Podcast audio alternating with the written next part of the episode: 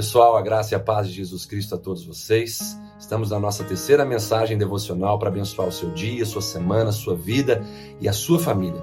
A você que ainda não se inscreveu no nosso canal do YouTube, inscreva-se hoje. Ative o sininho das notificações para que você sempre receba as notificações de novas postagens para abençoar o seu coração. Siga-nos também no nosso Instagram para que você desfrute do mesmo conteúdo.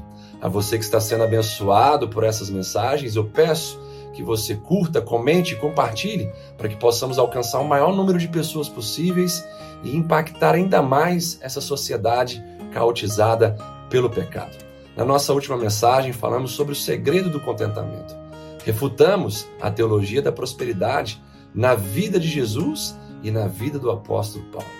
A teologia da prosperidade ensina que cristãos que não prosperam financeiramente, que não têm é, bens materiais conforme eles pregam, são cristãos amaldiçoados, que estão em dívida com Deus, que estão em pecado.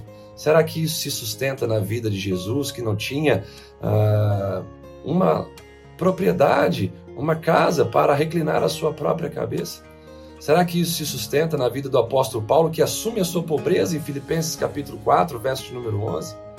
Será que essa teologia ela se sustenta biblicamente de maneira alguma? O apóstolo Paulo afirma que aprendeu a viver contente em toda e qualquer situação exatamente porque ele entendeu que o único contentamento sustentável é o contentamento que está baseado na verdadeira vida, que é a vida eterna, e em tudo aquilo que envolve a nossa relação com Deus, as palavras de vida eterna de Jesus, as palavras de espírito e vida da parte do nosso Deus, que fazem-nos conectar com algo maior do que tudo aquilo que esse mundo pode nos oferecer.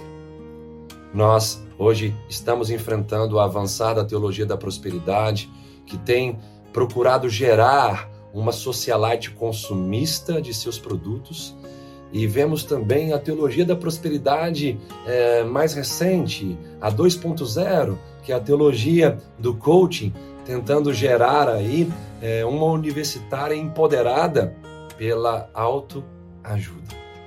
Fuja dessa teologia e entenda que o seu verdadeiro contentamento está em Cristo Jesus e na verdadeira vida que não é a passageira que vivemos, mas sim a vida eterna para a qual fomos criados. O tema da minha mensagem hoje é: o que é nosso de verdade? Tem tudo a ver com aquilo que eu acabei de falar agora há pouco. O que é nosso de verdade é o que é nosso para sempre, e o que é nosso para sempre é aquilo que é eterno. Pastor, em termos práticos, o que é nosso de verdade na eternidade? É o nosso corpo glorificado, livre dessas enfermidades mortais, dessa degeneração celular constante, livre da morte, livre do pecado, o que é nosso de verdade e é nosso para sempre, que está na eternidade, é a nossa pátria celestial, é o reino vindouro de Cristo Jesus, que vai estabelecer justiça sobre toda a terra. Isso que é nosso de verdade.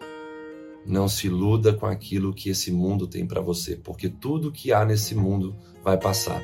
Mas aqueles que se contentarem em Cristo Jesus e permanecerem firmes na palavra de Deus, permanecerão para sempre. Que Deus te abençoe e até a nossa próxima mensagem.